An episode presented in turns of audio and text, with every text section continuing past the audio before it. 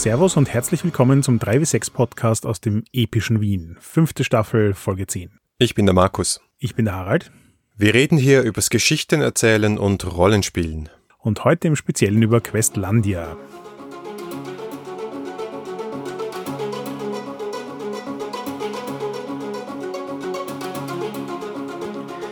Bevor es losgeht, müssen wir aber noch ein paar Dinge loswerden und zwar zu unserem Lieblingsthema 3W6Con. Yay! Okay, wir haben ja schon mal gesagt, sie findet statt und es wird passieren, aber jetzt haben wir noch ein paar Details mehr. Richtig, jetzt haben wir auch schon öffentlich darüber geredet, dass sie passieren wird, nicht nur mit den Con-Teilnehmern letztes Jahr. Wer das Datum online noch nicht mitgekriegt hat, es ist der 21. und 22.09.2019. Mhm. Wer die Zahlen nicht kennt, das ist der September. Ich habe auch gelernt, dass das ist der Anstich am Oktoberfest. Das tut mir also echt leid für alle Münchner.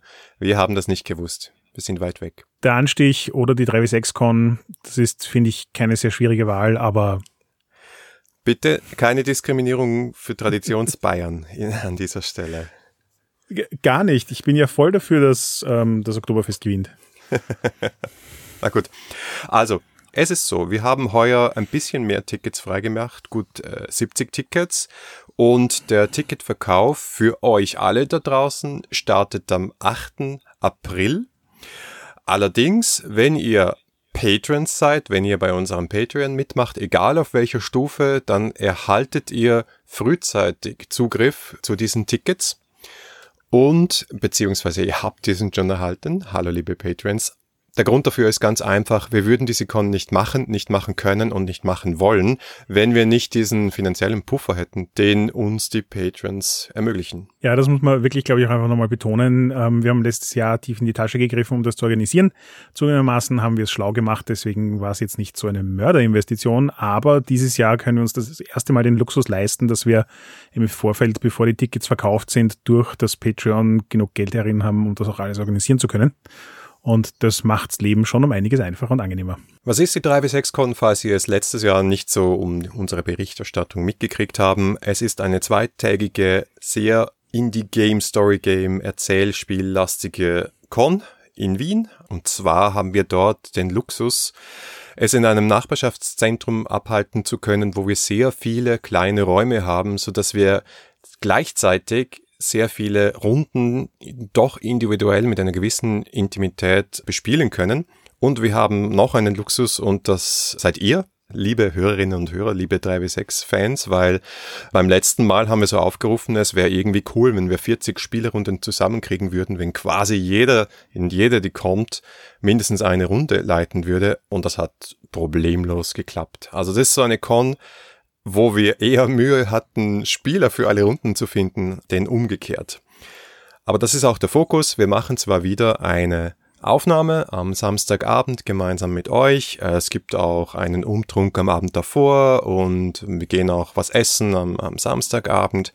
Aber es gibt kein großes Programm, wir haben keine großen Workshops irgendwie geplant, sondern es ist wirklich, es geht darum, zusammenzusitzen, zu spielen, zu diskutieren und was Leckeres zu essen. Mittagessen, Frühstück, Kaffee, Tee sind in einem sehr fairen Preis inkludiert. Ja, ähm, da setze ich jetzt sogar noch eins drauf. Das Nachbarschaftszentrum hat eine Vielzahl von wirklich interessanten Räumen. Also wir haben insgesamt 14 Tische, an denen wir spielen können. Von diesen 14 Tischen gibt's nur sieben, die in drei größeren Räumen sind. Alle anderen haben einzelne Räume, die auch separat mit Tür zugemacht werden können. Also falls irgendjemand ein bisschen eine ruhige Atmosphäre braucht, ist das alles kein Problem. Wir haben sogar einen zweistöckigen Keller, also für alle Gruselfans und sonstigen Leute, die gern wirklich im Dunkeln spielen wollen, gibt's auch da was. Und ja, es ist einfach eine gemütliche Atmosphäre, wie Markus schon gesagt hat. Wir sorgen auch für euer leibliches Wohl und all das um fabulöse 35 Euro. Das ist, glaube ich, ein gutes Angebot und wer sich für Story Games interessiert, sollte die Gelegenheit ins Auge fassen. Es gibt auch wieder Empanadas. Die waren sehr beliebt letztes Mal. Absolut. ähm, und wir werden wahrscheinlich auch auf unserer Podcast-Aufzeichnung ein spezielles kleines Event Dingens gute Überraschung für euch haben. Aber wir wollen das jetzt mal nur anteasern und ansonsten im Raum stehen lassen. Mehr dann in einem halben Jahr. Ja, es gelten natürlich auch wieder unsere Community Standards. Bitte schaut euch die an, weil uns sehr wichtig ist, dass alle, jeder und jede, die daherkommt, sich wohlfühlt auf diesem Event und dass es absolut keine Ausnahmen gibt. Und das ziehen wir streng durch. Und weil 35 Euro für viele von euch da draußen nicht wenig Geld ist, haben wir auch andere Optionen. Und zwar zweierlei. Genau, es gibt einerseits den Solidaritätstopf, das heißt, ihr habt also die Möglichkeit, wenn ihr ein Ticket kauft, auch noch ein bisschen was zusätzlich zu spenden. Die Idee hier ist ganz einfach. Für alle Leute, die kommen, ist die Con an sich vermutlich nicht das teuerste, außer sie kommen gerade aus Wien. Das heißt also Leute, die von weiter weg anreisen, haben dann auch Herausforderungen mit Unterkünften und Anreisekosten. Und da wollen wir einfach auch schauen, ob wir den Leuten helfen können, die kommen wollen. Was Unterkünfte betrifft, sind wir gerne aktiv, euch ähm, mit der Community vor Ort zu vernetzen und zu schauen, ob man irgendwo Couchsurfen kann oder gute Airbnbs zu finden oder euch sonst noch irgendwo unterzubringen, gute Hotels zu empfehlen und so weiter. Und für Anreise werden wir eben schauen, was in den Solidaritätstopf hineinkommt wie wir das vielleicht auch koordinieren können, wer von wo anreist, ob sich da nicht irgendwie Fahrgemeinschaften und ähnliche Dinge organisieren lassen. Also von uns aus einfach auch der Wunsch und, und das Angebot an euch, da möglichst helfend zur Seite zu stehen, damit ihr euch unterstützt fühlt. Und das andere ist, wir haben auch noch die Hauselfen-Tickets. Das sind Tickets für all jene, die willig sind, uns auf der Con direkt zu unterstützen. Das heißt also einen Halbtag am Empfang und beim Aushelfen auf der Con zu übernehmen. Und dafür kommt ihr auch gratis auf die Con. Seid Teil eines total coolen Teams und könnt quasi die Con behind the scenes auch miterleben. Außerdem kommen wir dann mehr zum Spielen. das ist der wirkliche Grund. Ja, und alle von euch, die schon in unserem Slack sind und schon Level 2 Patreon sind, ihr habt wahrscheinlich jetzt schon, als ihr das hört, äh, Zugang zu den Tickets und Zweitens, wir freuen uns auch über die Diskussionen, über die Rundenplanung, über das Tagesprogramm und können dort schon diskutieren, was Fahrgemeinschaften, Unterkünfte und so weiter betrifft. Ich bin ja sehr happy darüber, dass wir schon so eine nette, kleine, feine Community aufgebaut haben. Gut, so viel zur 3W6Con. Wir hoffen, ganz viele von euch da zu sehen, denn man muss auch ehrlichkeitshalber dazu sagen, für uns ein ganz großes Highlight an der 3W6Con ist, euch tatsächlich auch mal persönlich zu treffen und mit euch zu spielen, denn einen Podcast zu machen ist super, super cool. Aber die Leute zu sehen, die den Podcast hören, mit denen man dann gemeinsam Spaß haben kann, ist natürlich noch viel cooler. Das ist das Beste überhaupt.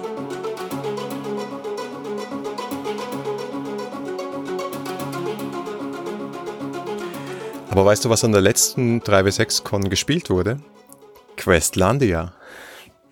Wirklich? Ja, es ist wahr. Nein, äh, es ist tatsächlich, ich wäre gar nicht auf dieses Spiel gekommen, wenn es nicht jemand, ich glaube es war Markus Jürgens, bin ich ganz sicher. Hallo Markus. Wenn es nicht jemand angeboten hätte und wir dann am Samstagabend im gemeinsamen Podcast darüber Berichte gehört haben, dass es ein sehr, sehr cooles Spiel sei. Und deswegen haben wir uns das mal angeschaut. Questlandia zugegebenermaßen bei mir auch lange Zeit nur im Radar gewesen, im Sinne von, da habe ich doch schon mal davon gehört. Ich glaube sogar schon vor der 3W6-Con. Und jetzt haben wir uns näher rangewagt. Du hast es sogar auch schon gespielt. Ich habe das leider noch nicht geschafft. Also für alle Leute, die meine Meinung zum Spiel hören, seid euch bewusst, ich habe bis jetzt nur das Buch gelesen. Genau, mein erster Eindruck war, es ist ein wirklich ambitioniertes Spiel. Wir reden ja über One-Shot-Story-Games und das ist ein One-Shot, wo du an einem Abend ein komplettes Setting entwirfst, einen Satz Charaktere baust und mit diesen Charakteren in diesem Setting gleich eine weltveränderte Kampagne durchspielst. Und das alles in vier, fünf Stunden. Ja, das ist das, was mich ja beim, was mich wirklich ein bisschen, hm, ich will nicht sagen überrascht hat, also was mich überrascht hat, ist der Zeitrahmen. Weil wenn ich mir Spiele wie Quiet Year anschaue, da ist auch viel Worldbuilding drin, da ist auch viel Spielen von Fraktionen drin, jetzt nicht so sehr Charakteren. Und das geht aber irgendwie gut Hand in Hand. Bei Questlandia hatte ich aber das Gefühl, das sind irgendwie so distinkte Teile des Spiels. Also das Worldbuilding ist was anderes als das Spielen der Charaktere. Das ist nicht sehr vermischt. So wie du sagst, das, was du spielst, ist ja auch relativ episch. Das heißt, du brauchst die Welterschaffung davor, weil ansonsten ist nicht viel mit Weltveränderung. Und ja, das klang einfach ambitioniert beim Lesen. Also bei mir hat es mir so hinterlassen, ich glaube, ich würde das doch eher an einem Wochenende spielen, wenn ich auch durchaus mal zwölf Stunden dafür Zeit hätte. Aber bin gespannt auf deinen Bericht. Ja, ich weiß nicht, ob es, äh, ich weiß nicht, ob es wirklich zwölf Stunden tragen würde. Also wir sind auch nicht ganz durchgekommen, lag auch an den vielen Kleinkindern, die um uns, um uns herumgewuselt sind bei unserem Spieltest. Aber du hast recht, das Spiel fühlt sich so an, als wären es zwei Spiele, die man nacheinander spielt. Es, man könnte kritisch sagen, es zerfällt in zwei Teile oder es hat einfach zwei Teile.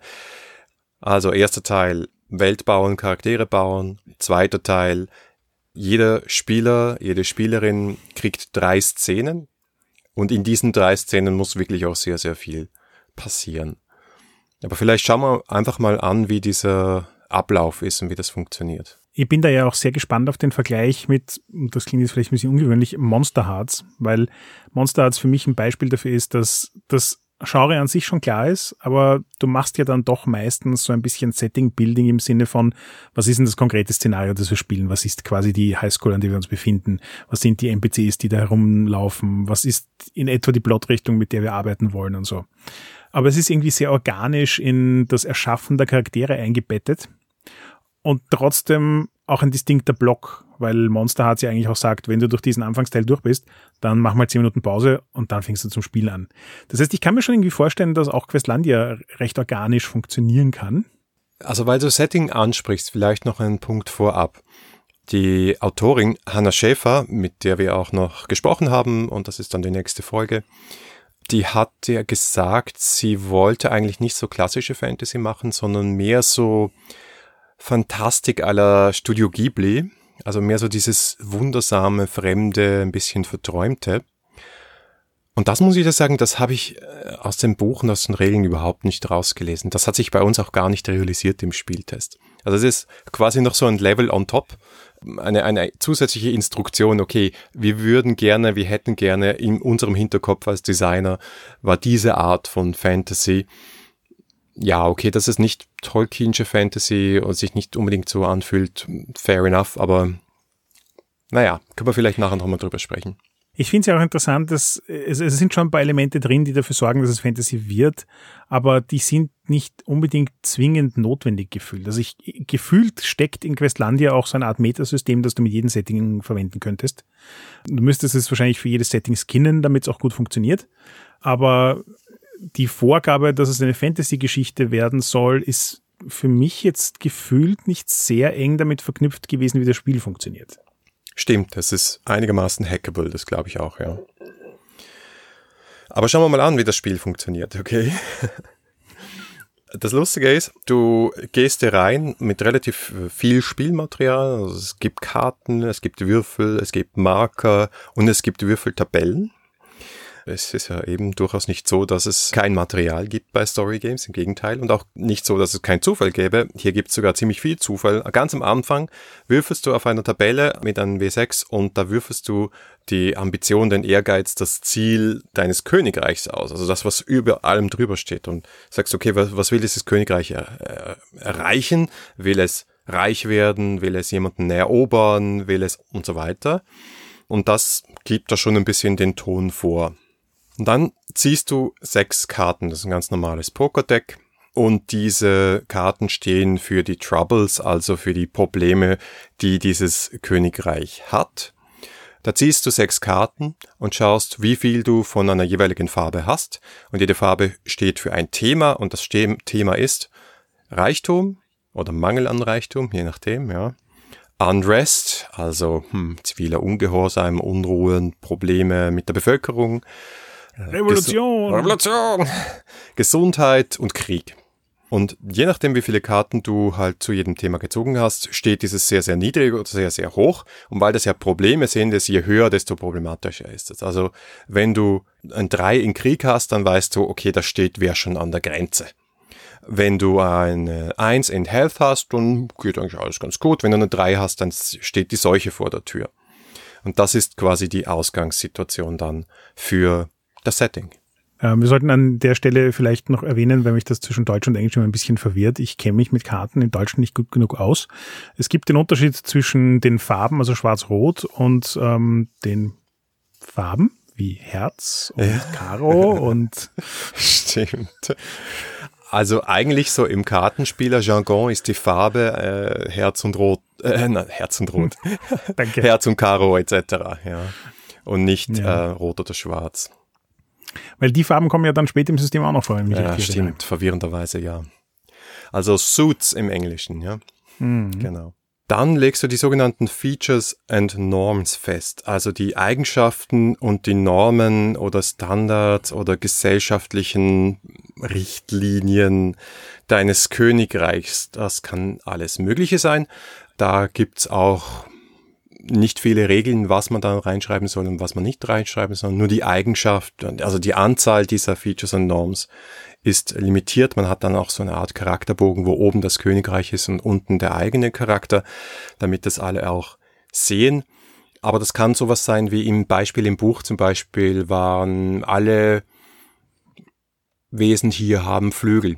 Oder nur die der Oberschicht haben Flügel und die der Unterschicht können nicht fliegen. Oder wir wohnen in Bäumen. Da fand ich auch spannend, dass es für mich so, so einen klassischen Brainstorming-Charakter hat. Das ist so, alle Ideen sind willkommen, keine Idee ist eine blöde. Es muss aber jeder mal eine Idee geliefert haben, bevor man in die nächste Runde geht, wo jeder eine zweite Idee liefern kann und so weiter. Das Spannende an dem Buch zu Questlandia ist, finde ich zumindest, dass es so aufgebaut ist, dass du immer linker Hand eine Seite mit quasi Beispieltext hast. Also so, wie man das oft in Rollenspielen hat, so nach dem Motto, wir haben jetzt äh, eine Niederschrift eines Spielabends und die verschiedenen Spieler erzählen so, was ihre Charaktere tun und so weiter. Und auf der rechten Seite sind die Regeln zu dem Spielexempel. Das heißt, das ganze Buch oder mehr oder weniger das halbe Buch ist ein Spielexempel und die andere Hälfte des Buches sind die Regeln zu dem Spielexempel. Und gerade bei den Features und Norms fand ich die Beispiele super wertvoll, um zu verstehen, was das ist, was sie hier tun wollen. Nämlich eben dieses, wir schaffen gemeinsam im groben Zügen die Welt. Wir sagen jetzt, okay, wir verstehen, es ist Fantasy, aber was ist es für eine Fantasy? Ist es Herr der Ringe oder ist es Game of Thrones oder ist es eben mehr Studio Ghibli? Und das ist halt wirklich auch so ein, so wie Sie es beschreiben, gedacht als so ein interaktiver Prozess, wo jeder so seine Ideen auf den Tisch wirft und dann sagt irgendeiner was und der andere sagt, uh, das mag ich, da fällt mir noch das dazu ein und so baust du aufeinander auf, bis du bei irgendwas angekommen bist, in das jeder investiert ist, weil jeder eine Idee hineingebracht hat und das aber auch gleichzeitig ähm, nicht 0815, also du kannst wahrscheinlich auch existierende Fantasy-Welten nachbauen, aber ich glaube, dass es halt wesentlich spannender ist, aus existierenden Sachen was zu klauen und ein eigenes Ding zusammenzuschustern. Ja, es ist interessant, dass es hier auch gar keine Vorschläge gibt und keine Würfeltabellen und keine Inspiration.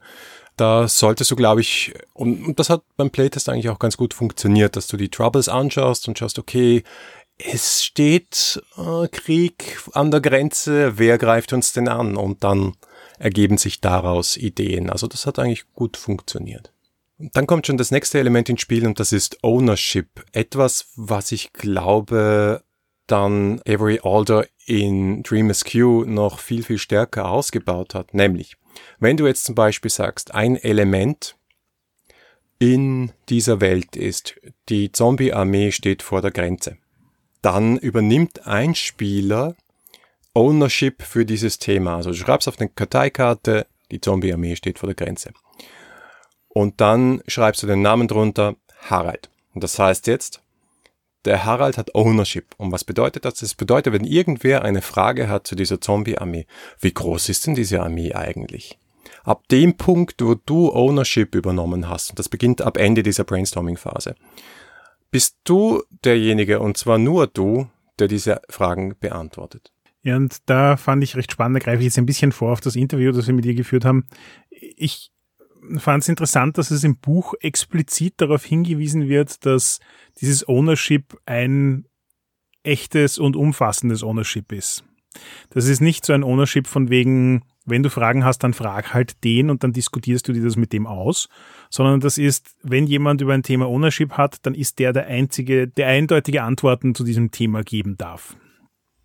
Das heißt, dass ich darf auch, ich, ich meine, es hält mich nicht davon ab, aber es ist nicht die Idee, hinzugehen und Suggestivfragen zu stellen und zu versuchen, das Gegenüber so ein bisschen in eine Richtung zu leiten, die ich jetzt gerade spannend finde, sondern ich gehe tatsächlich einfach mit, puh, ähm, regnet es gerade oder nicht? Wer ist fürs Wetter zuständig? Beantworte mir das bitte. Das ist schon ein sehr starker Sense of Ownership, der das Spiel, glaube ich, auch in sehr unterschiedliche Richtungen treiben kann, weil dann eben, weil du dann plötzlich wegkommst von diesem, äh, es ist so ein gemeinsamer Prozess, die Welt zu erfinden und hingehst zu einem, die Welt wird plötzlich von einem Einzelnen erfunden und du hast darauf auch nicht viel Einfluss. Mhm. Was ich nicht so gut fand, gut fand an diesem Prozess ist, dass das Verteilen dieser Ownerships ein bisschen schwammig ist. Also bei uns hat sich herausgestellt, dass wir eigentlich keine Lust hatten, so, ja, das einfach irgendwie so willkürlich zu verteilen oder dass jeder die Hand hebt und sagt, ich hätte gerne das, ich hätte gerne das, sondern wir haben uns darauf geeinigt, dass wenn die ersten Fragen aufkommen und jemand die erste Antwort gibt, dann hat diese Person Ownership. Damit ja, es nicht, ähm, ähm, für, für uns hat es sich irgendwie seltsam willkürlich angefühlt zu sagen, okay, du bist jetzt die Zombie-Armee, weil, weil du hattest die Idee oder weil ich gerade Lust habe darauf. Ja, in der Hinsicht habe ich auch das Gefühl, dass Questlandia so ein bisschen handwavy ist. Also es gibt viele Ecken, wo es sehr klar definiert und vorgibt, wie Sachen umzusetzen sind und es gibt andere Ecken, wo es mehr so ein, ja, we don't care, do whatever your group likes to do. Mm, yeah, genau. ähm, macht, was auch immer Freude macht, ähm, ihr werdet es da schon hinkriegen. Ja. Äh, vielleicht ist es auch der Moment, wo wir sagen sollten, dass wir über Questlandia 1 reden, weil das das einzige Questlandia ist, das wir gerade haben. Aber wer Hannah Schäfers Podcast hört, Design Doc, weiß, dass die seit einiger Zeit sie und, wie heißt er, Eric? seit einiger Zeit an Questandia 2 arbeiten und das so öffentlich, dass sie darüber podcasten und man kann da quasi mitmachen und mittesten. Und äh, es ist ein sehr interessanter Prozess, über den wir mit ihr sprechen werden dann in der nächsten Folge. Ja, und vor allem Questlandia 2 klingt schon nach einem ziemlich anderen Biest. Absolut. Aber da wollen wir nicht allzu viel dafür teasern, da reden wir dann nächste Folge drüber. So, jetzt kommt der schwierigste Teil und zwar Namen. Und das finde ich eine wirklich gute Idee und das hat so gut funktioniert, dass ich hätte ich nie gedacht. Also, es ist immer furchtbar zart, sich Namen für Charaktere oder Länder oder, Namen, oder Städte oder, oder gar Königreiche zu überlegen. Und der kleine Kreativtrick, den sie sich überlegt haben, ist, jeder am Tisch schmeißt einfach ein paar Silben in die Runde und die werden auf einen Zettel geschrieben. Und der eine sagt äh, Blue und die andere sagt äh, Du und der andere sagt Me und dann, wenn du genug Silben hast, packst du einfach zwei, drei zusammen und schaust, wie das klingt. Und dann ist das der Name des Königreichs, wenn sich alle einig sind. Und alle anderen weiteren Namen, die du im Verlauf dieses Spiels brauchst, auch für die eigenen Charaktere, für NSCs, für Städte, was auch immer es ist, setzt du aus diesen Silben zusammen, wodurch es gleich nach einer Sprache klingt. Es ist so simpel und so genial. Ja, ich war, davon war ich auch wirklich begeistert. Es, es hat mich auch ein bisschen an Sign und Dialect erinnert, wobei die natürlich viel, viel involvierter sind, um sich mit Sprache zu beschäftigen. Und das, was Gestandia hier präsentiert, ist so ein unglaublich einfaches Konstrukt, das aber trotzdem so gut funktioniert. Also Kudos. Wirklich gelungenes Piece of Game Design. Ja, und dann erschaffst du schon die Charaktere und es ist auch erstaunlich zufällig. Da ziehst du wieder Karten, eine mehr als Spieler da sind und dann packst du noch jeweils einen gewürfelten W6 da drauf. Die Zahl der Karte ergibt die Identität des Charakters, kann zum Beispiel sein Arbeiterin, Bote, Kriegerin, Held, Akademiker, Händlerin, sowas in die Richtung. Das siehst du natürlich, da ist ein bisschen das Setting auch angelegt die Farbe und jetzt nicht Suit, sondern Color, ja, rot oder schwarz, gibt an, ob du am Anfang dieses Plots mit relativ viel Glück oder relativ wenig Glück einstartest, also wo du gerade stehst, sondern im Glücklichkeitsgrad. Und dann schaust du den Würfel an und die Würfelzahl bestimmt deinen Drive. Was ist dein Antrieb? Und das können so Dinge sein wie Wahrheit, Liebe, Veränderung, Tradition, Abenteuer oder Ehre. Und dann wählt sich letztlich jede Mitspielerin, jeder Mitspieler einer von diesen ausgewürfelten Charakteren aus. Es, wie gesagt, sie können relativ ähnlich oder sehr unterschiedlich sein, je nachdem, wie man halt gewürfelt oder gezogen hat. Und dann individualisiert man die noch ein bisschen, indem man sich Dinge auswählt. Und diese Dinge sind hauptsächlich zwei Traits, Eigenschaften, sage ich mal so. Also du kannst zum Beispiel gentle, seductive, eccentric oder notorious sein. Also sanft, verführerisch, exzentrisch oder berüchtigt, wenn ich das mal so aus der Hüfte übersetze. Und dann wählt sich jeder noch eine Weakness, eine Schwäche aus. Und die finde ich eigentlich sehr, sehr fein formuliert. Wäre wieder eine Übersetzungsherausforderung. Give in, cheat, check out, give up, lash out oder show off. Sind das so Charakterschwächen? Ja, da gibt's wieder eine kleine Parallele zum Monster Hearts. Es ist so, äh, Your Dark Self, oder wie heißt das dort nochmal? Mhm. Your Darkest Ah, genau, ja, Darkest Self. Darkest Self, genau. Also wenn du nachher im Spiel, also im zweiten Teil dieses Spiels, total unter Stress bist, total unter Druck bist, dann kannst du als Option deine Schwäche ausspielen und kriegst dann so ein paar Würfel dazu. Was ich bei den Trades und, und äh, Weaknesses interessant fand, war alles andere, was wir bisher besprochen haben, ist in dem Spiel durch Tabellen gehandhabt. Das heißt also, du würfelst, ziehst Karten oder sonstiges. Es gibt immer so einen Zufallsfaktor, der diese Dinge bestimmt. Und gerade bei den beiden sind es einfach nur Listen, die Sachen auflisten, aber der Spieler sucht sich halt einfach was aus. Und da frage ich mich ja, wie viel das quasi aus Playtesting kam und der Erfahrung, dass wenn du das auswürfelst, die Leute immer unglücklich sind damit. Ich glaube, das ist tatsächlich so ein bisschen dem Kennen von Spielerinnen und Spielern geschuldet, dass sie doch ein bisschen freie Hand auch haben möchten in der Ausgestaltung vom Charakter.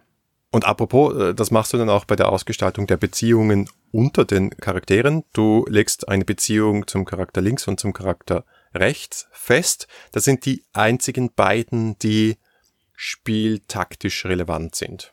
Und dann kommt noch der Schmäh, den wir jetzt auch schon in mehreren Spielen gesehen haben, nämlich dass andere Leute was für dich definieren. Selbst definierst du noch das übergeordnete Ziel deines Charakters. Was willst du in dieser Welt erreichen? Das sollte natürlich dann mit dem verbunden sein, was du schon über die Welt weißt. Also wenn du weißt, okay, da steht vor der Grenze eine Armee äh, von Zombies, dann kann dein Ziel sein, und das soll durchaus so episch sein, ich möchte den Zombie-König töten und damit die Zombie-Bedrohung beenden. Oder ich möchte das Herz Game der Prinzessin erobern. Werbung. Ah, hab, die brauchen keine Werbung von uns. Und das, was jetzt dann die anderen definieren, sind aber Hindernisse. Du kriegst dann zwei Hindernisse von deinen Mitspielern, die dir im Weg stehen, dieses Ziel zu erreichen. Richtig, und damit hast du im Großen und Ganzen die Charaktererschaffung auch schon abgeschlossen. Als nächstes folgt wieder so ein bisschen Worldbuilding, aber ich wollte noch ganz kurz auf die Charaktererschaffung eingehen. Was ich nämlich sehr elegant fand an Questlandia ist, ähnlich wie mir das bei Ten Candles gut gefallen hat, du hast eigentlich relativ wenige Elemente, die den Charakter ausmachen. Aber sie sind super auf den Punkt gebracht. Das heißt, du hast genau die Elemente, die du brauchst, um ein interessantes Spannungsfeld zu erzeugen, in dem sich dieser Charakter bewegen kann. Es kommen relativ stereotype Charaktere raus, also Charaktere, die schon so ein bisschen an Romanfiguren erinnern und jetzt auch nicht an übermäßig komplexe Romanfiguren, weil die Komplexität letzten Endes dann das ist, was du beim Spielen reinbringst, habe ich das Gefühl. Für mich war es auch ähnlich wie Society of Dreamers, Gesellschaft der Träumer, dass du am Anfang wirklich so ein Abziehbild ganz zufällig kriegst und das musst du damit Leben erfüllen. Also hier hast du sicher mehr, so wie, wie diese Schwächen und dieses Ziel, was dich auch in den Plot hineinkatapultiert. Aber ich glaube auch, dass ganz bewusst hier die wahre Gestaltung dann im Spiel und den Spielern überlassen wird, ohne viel Mechanismen. Und der nächste Teil ist dann, dass man eine Karte erschafft. Man hat also jetzt die Charaktere, man hat sich grundlegend für das Setting auf Elemente wie eben Features und Norms geeinigt. Man hat ähm, seine Namensguidelines am Tisch liegen und hat eine Idee, mit welchen Problemen die Charaktere so kämpfen werden und das verpackt man halt jetzt in einer Karte. Also wirklich so eine symbolische, man malt so ein paar Flecken auf und sagt, das hier ist ein wichtiger Punkt, da passieren Dinge rund um die Norm und dort drüben passiert was, was mit der Story zu tun hat und hier ist unser Zuhause und dazwischen liegt folgende Bedrohung. Wirklich gar nicht so sehr darum, um eine, wie soll ich sagen, geografische Darstellung der Umgebung zu finden, sondern mehr so um eine Form von Linie durch die Story mal hinzuwerfen, so ähnlich wie mit den Silben. Man wirft einfach ein paar Dinge auf den Zettel und dann ergibt sich daraus so eine natürliche Vorstellung, wo ich hin muss und an was ich vorbei muss, um von A nach B zu kommen. Und A ist dort, wo ich anfange und B ist das Ziel. Und ja, schon hat man irgendwie so quasi eine Journey vor sich definiert, die auch so ein bisschen einen Rahmen für die Geschichte bietet. Ja, ich glaube, es geht wirklich nur darum, das zu ordnen, was du jetzt schon hast. Das ist mehr so ein symbolischer Akt, wo du das mal hinwirfst und irgendwelche Anker setzt, damit du dich nachher daran entlanghangeln kannst. Das war jetzt eine gut vermischte Metapher. Ja. Es ist so ein bisschen ein, ein Visual Story Development Tool. Mhm. Auch was eher seltenes in Rollenspielen.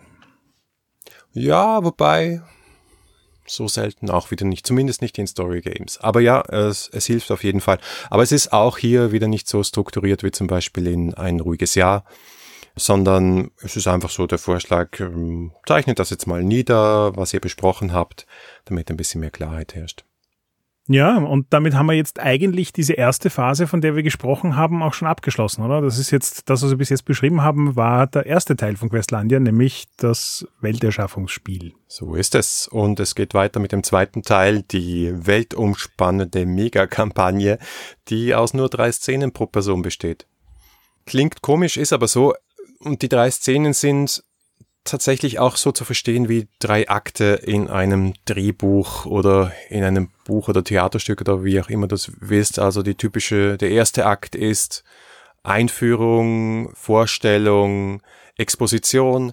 Der zweite Akt ist der Konflikt, worum geht es, Konfrontation und der dritte Akt ist Resolution, Auflösung und alles wird gut oder halt auch nicht gut.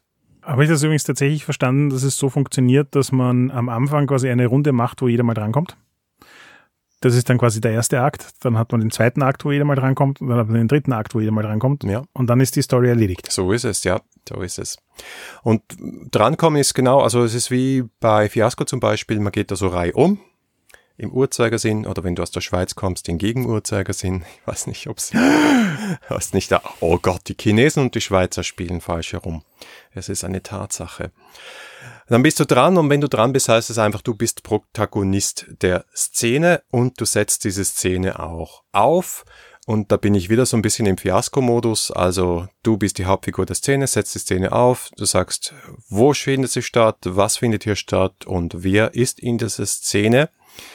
Was aber ganz wichtig ist, auch ganz am Anfang definierst du das Ziel der Szene. Worum geht's? Was will dein Charakter hier erreichen?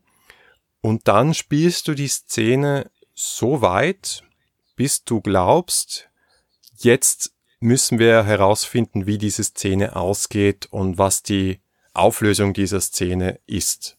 Wann das ist, das glaube ich auch, das ist so einer der schwierigen Punkte von diesem Spiel. Das musst du halt selber wissen. Wobei ich das Gefühl habe, das ist ähnlich wie bei Sword of Art Master Übungssache. Also mittlerweile würde ich ja fast dazu neigen zu sagen, dass in den meisten Erzählspielen, die solche Strukturen haben, wo du quasi eine Szene mal anreißt und dann auf den richtigen Zeitpunkt wartest, um was zu tun, sie zu beenden oder wie auch immer, tendenziell früher besser ist als später. Ja. Ich habe das Gefühl, das gilt hier auch ganz klar. Also sobald du quasi die Eckpfeiler dessen, was du eben am Anfang gesagt hast, wo, wo sind wir, was wollen wir erreichen, wer ist involviert, und sobald du das mal etabliert hast und quasi den nächsten Schritt in eine spannende Richtung gemacht hast, ist eigentlich auch schon ein guter Zeitpunkt, um zu würfeln. Ja, und Würfeln. Jetzt sind wir beim komplizierten Teil dieser Folge. Jetzt müssen wir irgendwie dieses Würfelsystem erklären, ohne dass alle einen Knoten ins Hirn kriegen. Weil es ist ganz schön tricky dafür, dass es ein Story-Game ist. Okay, ich versuch's mal, ja. Es gibt Würfelpools.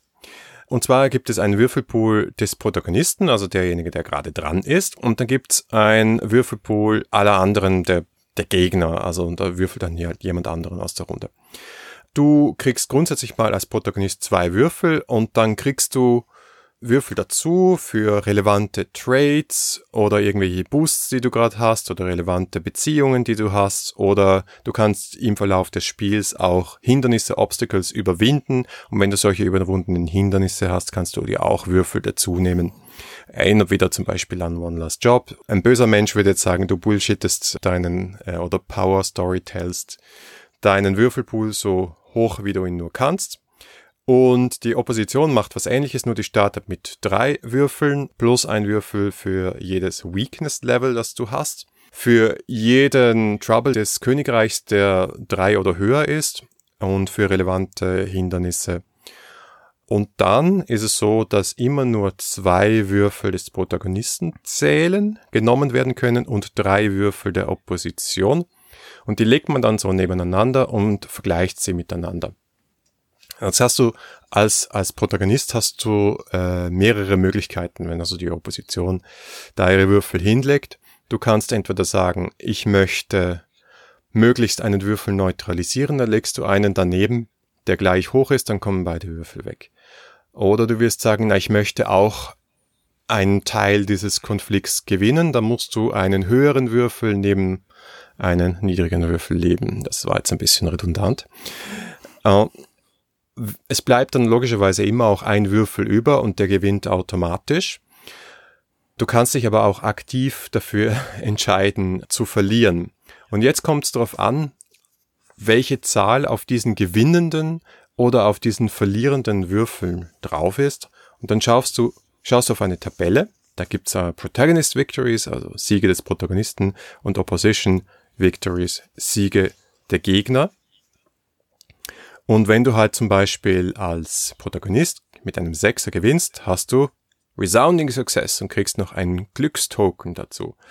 Mit fünf kriegst du einen Boost dazu, der dir später halt wieder Würfel gibt. Mit vier kannst du ein Obstacle, also ein Hindernis überwinden. Mit drei kannst du eine Beziehung heilen. Mit zwei kannst du eine Miss, also einen Unglücksstein in einen Glücksstein umwandeln. Und wer gut aufgepasst hat, hat gemerkt, dass man mit eins gar nicht gewinnen kann als Protagonist. Deswegen äh, findet das nicht statt. Aber die Opposition kann mit eins gewinnen, weil daneben könnte ja auch kein Würfel liegen und das ist dann Profound Humiliation, also wirklich tiefgehende Erniedrigung und alles andere ist halt einfach das Umgekehrte. Also mit einem Sechser gewinnen ist dann Doom. Okay. Ich weiß jetzt nicht, ob das klar geworden ist, aber mir wäre es beim Spielen auch nicht ganz klar. Also, ähm, Markus, kannst du mir das nochmal erklären? Spul, spule einfach zurück, ähm, weißt du, 30 Sekunden. Nein, also ich, ich, muss ehrlich zugeben, das ist für mich das absolut größte, die größte Baustelle in dem Spiel. Weil ich habe das Gefühl, dass das System eigentlich am Ende des Tages nichts anderes erreichen will, als dass es die ausgespielten Szenen mit einem interessanten, dramatischen Twist versieht der halt quasi nicht nur Power Storytelling äh, mäßig erreicht wird, sondern der halt auch irgendwie random erreicht wird, irgendwie zufällig erreicht wird. Und dafür ist es um solche Welten zu kompliziert. Ich, ich weiß gar nicht, wie ich das erklären soll. Also man hat wirklich das Gefühl, da müsste zumindest 35 Alternativen geben, die einfacher sind als das, was Sie hier präsentiert haben. Und ja. ich glaube schon, dass man es lernen kann im Laufe der Zeit und dass es irgendwann flüssiger wird.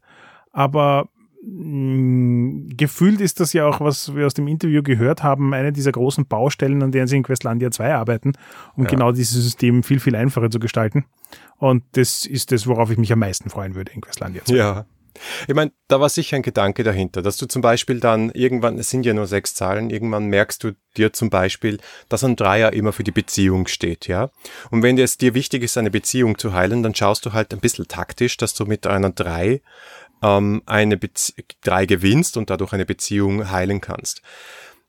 Umgekehrt ist es aber manchmal, und ich meine, die Würfel fallen halt, wie sie fallen, und du hast vielleicht auch nicht immer so einen großen Pol ist es eine erzählerisch gigantische Herausforderung, manchmal zu sagen, okay, ich verliere jetzt und dadurch wird meine Beziehung zerstört.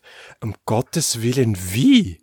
Das ist überhaupt nicht vorgekommen in der Szene, die wir gerade gespielt haben. Und die wenigen Szenen, die wir gespielt haben, ja, war das wirklich auch so, wo wir uns halt ein bisschen am Kopf gekratzt haben und gefragt haben, hm, okay, wie jetzt und warum und warum gibt's da diese Punkte und diese Würfel und diese, warum kann ich das abstreichen und hier dazu. Es ist, sind zu viele Teile, die ich herumschieben kann für sehr wenig Nutzen. Also auf der einen Seite haben wir dann gedacht, warum haben sie dann eigentlich nicht ein eigenes Würfelset rausgebracht, wo all diese Themen als Symbole drauf sind auf den Würfeln? Und das andere ist halt, dass du abgesehen davon, dass du quasi eine Tabelle bei der Hand brauchst, um nachzuschauen, worum es jetzt gerade geht, halt auch wirklich stark aus der Story rausgerissen wirst. Also zumindest kam mir beim Lesen von dem Ganzen so vor. Ja. Es wird Erzählspielen ja eh schon immer vorgeworfen, dass sie super Meta-Ebenenlastig sind und die Leute eigentlich nicht so sehr im Character Play drin sind. Und da bist du dann aber auch noch vor einer Situation, wo du quasi verzweifelt die Würfelergebnisse anstarrst und versuchst in irgendeiner Art und Weise Sinn aus dem zu machen, was du gewürfelt hast und vorher gespielt hast. Und das, wenn, wenn da niemandem was einfällt, weil alle gerade einen anstrengenden Tag hinter sich hatten, dann bleibt das Spiel stehen. Ja, ich finde es voll interessant, dass wir schon zwei Spiele besprochen haben, One Last Job und jetzt Questlandia, wo wir das Würfelsystem zu kompliziert finden. Würde man echt nicht erwarten bei dem Thema, oder? Ja, richtig, weil ich, ich habe jetzt gar nicht so ein Problem mit komplexen Würfelsystemen. Die können für die richtigen Spiele schon eine relevante Sache sein und es gibt ja genug Brettspiele und, und Strategiespiele, die von komplexen Würfelsystemen leben. Aber in dem Fall hat man nicht das Gefühl, dass die Komplexität an irgendeinen Nutzen hat. Hm, ja. Ja gut, aber wenn man mal über das System irgendwie drüber gegangen ist, dann äh, was glaube ich schon funktioniert, ist die Idee, in drei kurzen Szenen so eine ganze Story Arc zu erzählen. Wie gesagt, wir sind leider nicht ganz fertig geworden und wir sind echt auch über die Würfel gestolpert und ähm, wenn du so einen Würfel in der einen Hand und in der anderen Hand ein Baby hast, macht's nicht so ganz leicht.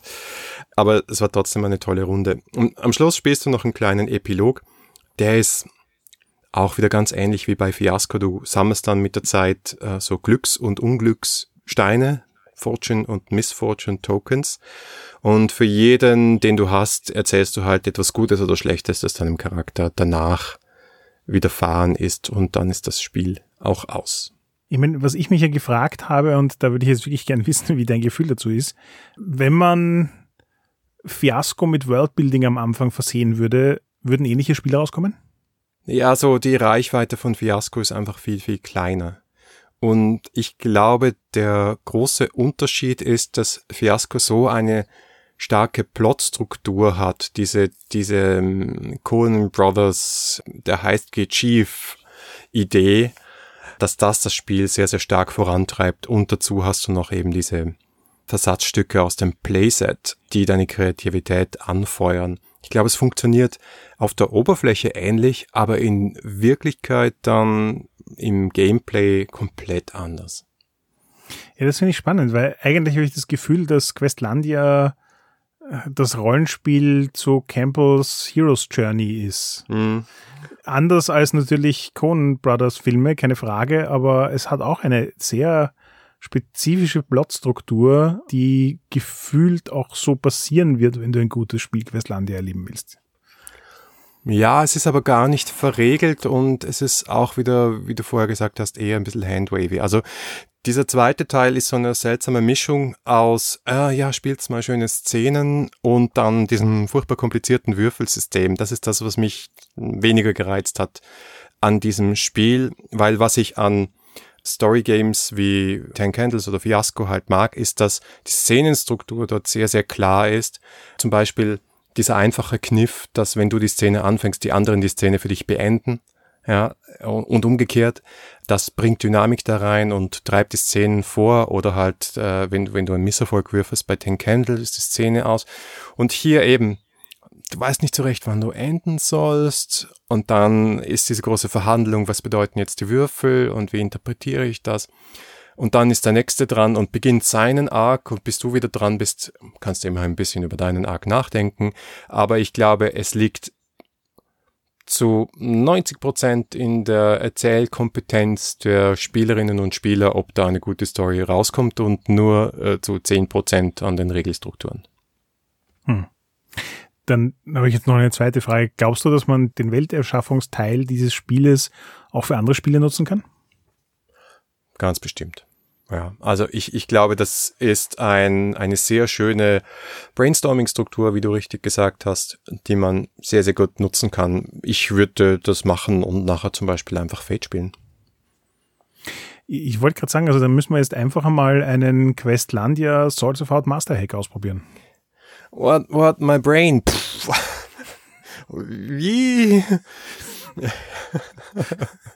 Erst Worldbuilding mit Questlandia und dann spielen in Swords Without Master. Ja, ja, warum nicht? Also um, um auf Ideen zu kommen. Also es ist wirklich der erste Teil dieses Spiels und ich glaube, das ist auch das Feedback, das sie gekriegt haben. Ja, ist dass der erste Teil und das Worldbuilding so viel Spaß macht, dass die Leute gerne erstens mehr Zeit und mit einem vielleicht ein bisschen besseren Spiel in dieser Welt äh, verbringen wollen. Ja, ich finde es gutes Fazit. Ihr werdet noch mehr über das Ganze und die Hintergründe dazu im Interview erfahren. Und ich kann für mich zumindest mal sagen, ausprobieren will ich es auf jeden Fall. Und ich bin mir auch sicher, wenn Questlandia 2 mal ein Kickstarter wird, dann haben sie sofort mein Geld. Weil wenn sie das jetzt noch quasi ein bisschen optimieren und aus dem Feedback, das sie gekriegt haben, ähm, gelernt haben, dann kann das nur ein wirklich, wirklich, wirklich grandioses Spiel werden. Danke fürs Zuhören. Das war die zehnte Folge der fünften Staffel 3W6. Feedback lesen wir gerne auf iTunes, Facebook, Twitter oder im Web unter 3w6.fm. Wenn euch diese Folge gefallen hat, dann gebt uns doch eine Bewertung auf iTunes. Oder ihr unterstützt uns mit einem kleinen Beitrag auf Patreon. Danke fürs Zuhören und bis zum nächsten Mal.